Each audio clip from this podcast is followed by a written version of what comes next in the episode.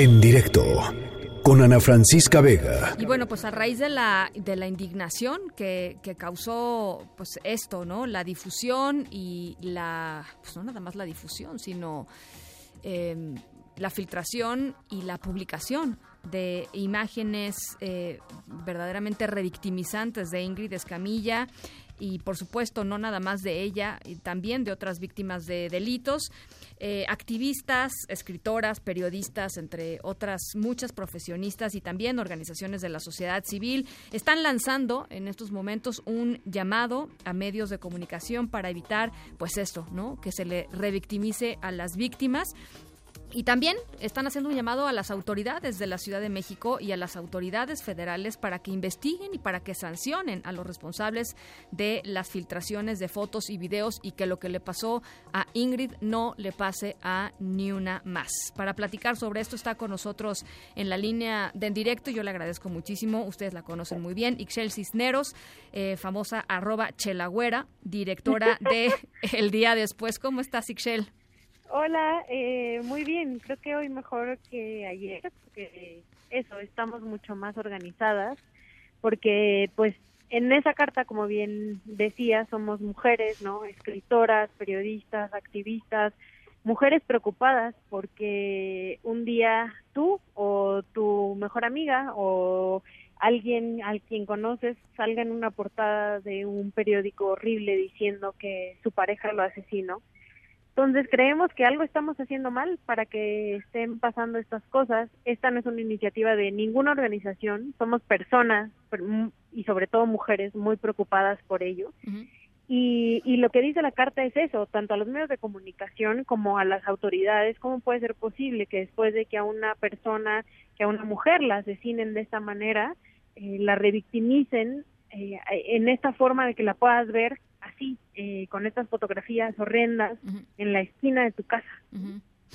Eh, el punto es, evidentemente, castigo a los responsables. Sucede en todos lados, no nada más en la Ciudad de México y nada, no nada más con víctimas de feminicidio. Es, es una constante ¿no? en, el, en, los procesos de investigación. Platicaba ayer con la subprocuradora aquí, Ixchel, eh, y le decía, pues hay quien las toma y hay quien las compra y hay quien las publica. ¿no? Este, los responsables son, son todos ellos. No, no hay que saltarse ni una sola parte de la cadena. ¿no?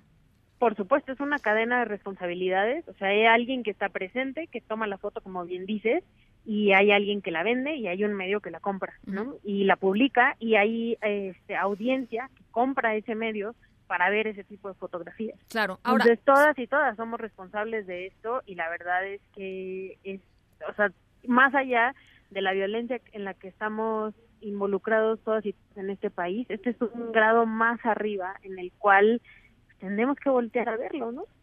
Hay un manual de coberturas periodísticas. Digo, parece que hay algunos medios a los que se les olvida, que no ni siquiera uno pensaría que ni siquiera tienen una junta editorial para definir qué van a venir, qué va a venir en portada. No lo sabemos, ¿no? Pero existe eh, eh, un manual, existen estándares para tratar con hechos y con víctimas. En el caso mexicano, pues está el manual de la Comisión Ejecutiva de Atención a Víctimas, ¿no? Sí, o sea, el propio Estado ha generado un manual así, ¿no? Pero hay organizaciones y hay medios como las periodistas de a pie o medios como Animal Político que tienen y, y, se supone que cada medio tenía que tendría que tener un manual interno para que estas cosas no ocurrieran. El problema es cuando esto vende, ¿no? Y entonces el medio encuentra un negocio y la audiencia está dispuesta a pagar por algo así y todas nosotras y nosotros estamos dispuestos a dejar pasar que esto suceda. Lo único que yo le pediría a la gente es que se pusiera en los zapatos de la propia Ingrid o de la familia de Ingrid y si quisiera que así fuera recordada su pareja, su amiga, eh, su mamá, su hermana, ¿no? su persona más cercana y más querida por toda la sociedad. Ixchel, hay una parte, eh, yo, yo también ayer, la verdad, tuve un día durísimo justamente por este tema. Creo que muchas personas eh, con las que platiqué estábamos, digamos, en la misma, en la misma situación de, eh, pues, de desolación por lo que pasó y, por la revictimización de Ingrid, etcétera. y lo que es muy brutal, platicábamos ayer con el, pues, con el corresponsal de MBS allá en, Puebla que asistió a los funerales de, de Ingrid, nos decía que la familia estaba eh, estaba incluso ya temerosa de salir a hablar por la cantidad de mensajes que habían recibido diciéndoles que la culpa en realidad pues había sido de Ingrid porque no se había defendido como tendría que haberse defendido y que ella estaba en una situación violenta eh, y que se tendría que haber ido de, esa casa, ¿no? Eh, es, es muy impresionante, Ixchel, no sé qué opines tú, de, de pronto qué tan atrasados estamos todavía en entender la violencia de género y en entender lo que hace eh, psicológicamente a una mujer y, y en estos ciclos de violencia que de pronto pues terminan en un feminicidio. Yo ahí solo les pediría ¿no? a tu audiencia que le pregunten a las mujeres más cercanas y más de confianza, insisto, amigas, compañeras de trabajo, parejas, madres, hermanas, cómo se sienten con la inseguridad, cómo se sentirían en denunciar alguno de los acosos en los que seguramente ya han vivido. O sea, qué tan seguras se sienten para dar ese siguiente paso, para salir de este círculo de acoso. No es fácil, o sea, no es una cuestión sencilla para las víctimas dar ese siguiente paso. Y el problema que tenemos en este país, sobre todo, porque pasa en todo el mundo, pero en este país lo tenemos como muy, muy, muy inculcado, el problema no es de la víctima.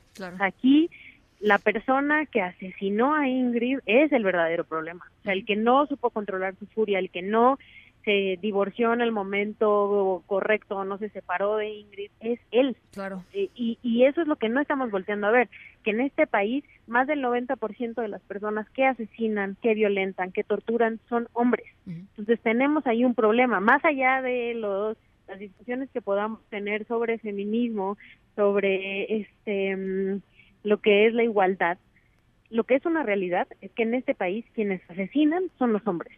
Entonces, ahí no hemos trabajado eso, ¿no? Y, como sociedad creo que tenemos que hacerlo y como la autoridad están obligados a hacerlo. Bueno, pues ahí está esta, esta carta abierta. Se la subo en estos momentos a, mi, a, mis, a mis redes sociales eh, para que la puedan ver, para que la puedan leer, para que la puedan compartir. Más de, más de, dos, eh, más de dos mil firmantes, Excel. Sí, casi 2.500 firmantes en menos de tres horas y estamos eh, estamos viendo si la vamos a volver a abrir porque hay mucha gente que se nos ha acercado a todas las que estamos involucradas como para poder firmar. Claro.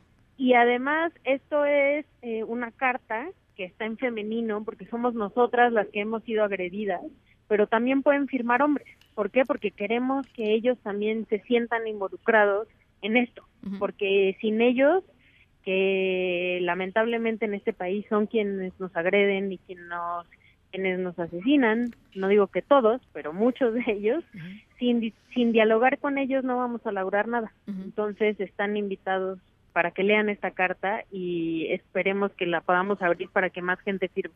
Bueno, pues eh, de, igual manera la, la, compartimos ahorita. Te agradezco mucho, Ixchel, y estamos en comunicación. Seguimos. Gracias, un abrazo. Hasta luego. En directo con Ana Francisca Vega.